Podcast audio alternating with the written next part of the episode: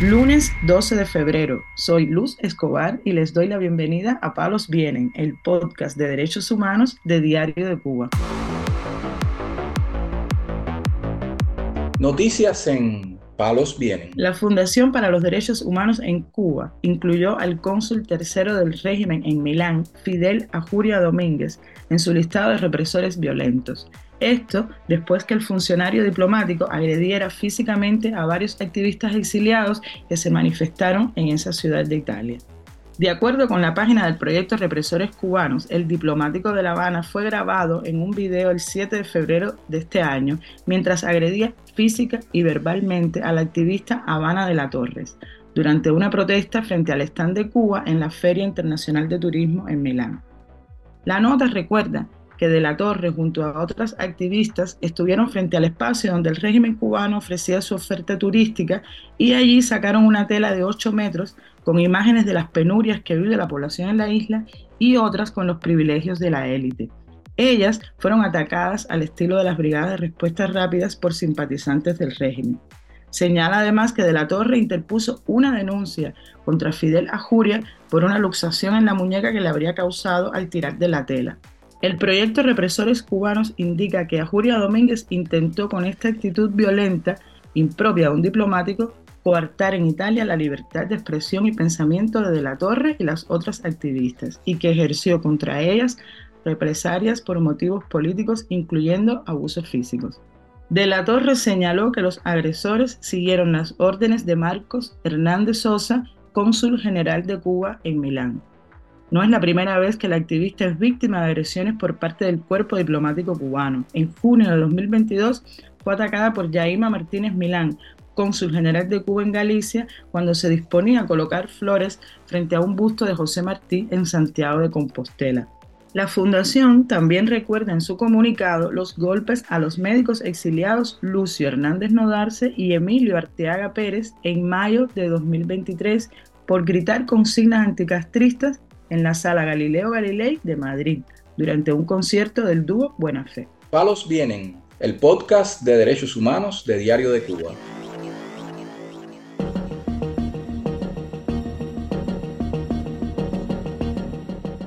Y ahora seguimos con la actualización de una noticia que dimos a conocer la semana pasada, porque la Asamblea Nacional del Poder Popular notificó a los familiares de los presos políticos cubanos que presentaron ante esta entidad oficial una petición de amnistía para los encarcelados, que la demanda no cumple con los requisitos establecidos y que había procedido a archivarla.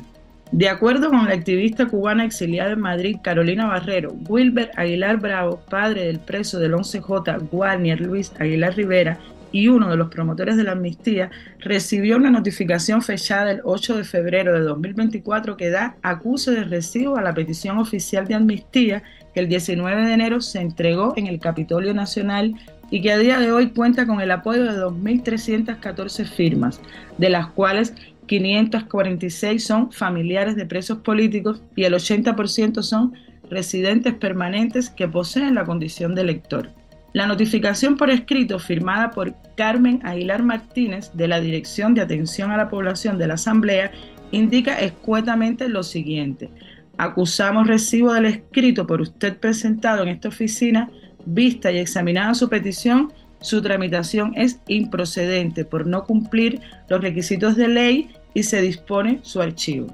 La petición aboga porque se reconozca que no hubo delito en expresar la voluntad de cambio democrático por parte de los ciudadanos que protestaron en julio de 2021. La misiva fue firmada inicialmente por 34 familiares de presos políticos quienes recordaron a Machado que la ley 131 de 2019 de organización y funcionamiento de la Asamblea y del Consejo de Estado de la República de Cuba otorga a los diputados la potestad para proponer proyectos de ley y a los ciudadanos el derecho de presentar peticiones. Noticias en Palos Vienen.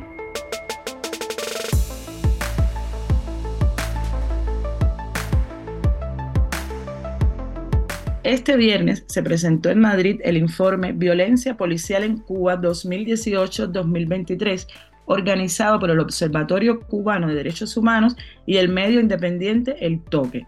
Esta investigación recogió que en cinco años murieron 95 personas en Cuba por enfrentamiento o por falta de atención de agentes del cuerpo armado.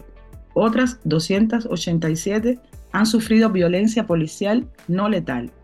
Entre las principales causas de estas 95 muertes, la investigación anotó condición médica, suicidio, naufragio provocado, golpiza, huelga de hambre, herida de bala, accidentes, armas blancas y asfixia. Entre las víctimas recogidas en el reporte hay algunos nombres y rostros conocidos, pero una gran parte continúa bajo la sombra de las injusticias cotidianas que el gobierno intenta ocultar. Para visibilizar y entender mejor la violencia policial, entre el Observatorio Cubano de Derechos Humanos y el Toque conformaron una base de datos con los hechos y las víctimas de violencia a manos de los cuerpos armados cubanos durante el último quinquenio.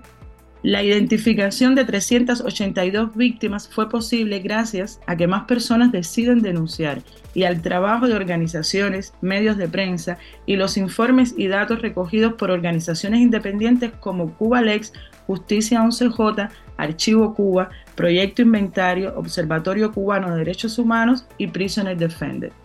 El informe ha identificado siete formas de violencia física que cometieron las autoridades en Cuba entre 2018 y 2023. Estas son abuso sexual, detención violenta o arbitraria, ejecución extrajudicial, negación de atención médica, negligencia médica, muerte bajo custodia, uso de armas de fuego y uso excesivo de las fuerzas.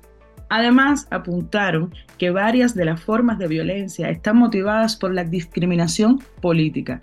Según el registro de las 382 personas violentadas por la fuerza del orden, 274 fueron víctimas de violencia policial debido a alguna motivación política, principalmente dentro del sistema penitenciario y durante las protestas del 11 y 12 de julio de 2021 y otras protestas públicas en contra de las autoridades y el sistema político. Además, concluyeron que quienes se oponen públicamente al gobierno cubano son más vulnerables de recibir una respuesta violenta por parte de la fuerza del Estado, una situación que se agrava cuando se trata de prisioneros y de personas bajo custodia policial. La protección de la imagen de las fuerzas del orden, la manipulación de los sucesos y la falta de transparencia determinan que muchos actos violentos no sean registrados a pesar del esfuerzo de los diferentes colectivos independientes.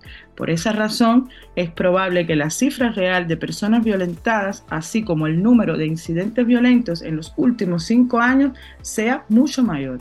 Palos vienen, una producción de Diario de Cuba conducida por la periodista Luz Escobar. Puedes escucharnos en DDC Radio, Spotify, Google Podcast, Apple Podcast, SoundCloud y Telegram. Hablar de derechos humanos en Cuba puede ser una mala palabra, pero mañana volvemos con otras noticias. Esto es Palos Vienen, el podcast de derechos humanos de Diario de Cuba.